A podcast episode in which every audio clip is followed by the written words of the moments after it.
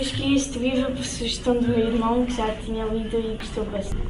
A autora é Maria Teresa Maia Gonzalez, a editora é a Pi e foi publicada em fevereiro de 2010. O título do livro é A Lua de Joana. A personagem principal é Joana e as secundárias são a Marta, a sua amiga que já morreu, e o Diogo, o irmão de Marta.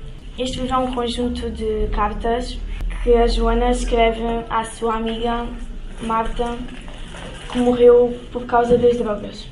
E a Joana vive com os pais, a mãe que só pensa na moda, o pai está sempre a trabalhar e o irmão que não liga nenhuma é a única pessoa da casa dela que liga é a avó, a avó Ju.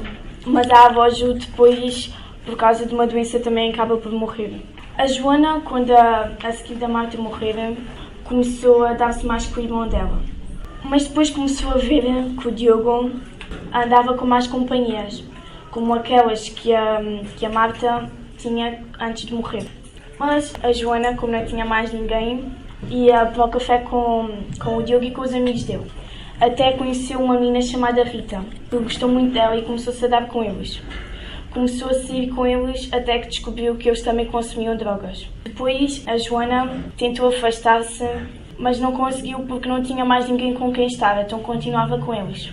Eu gostei deste livro porque hum, é um livro que é fácil de ler, fala de pessoas mais ou menos da nossa idade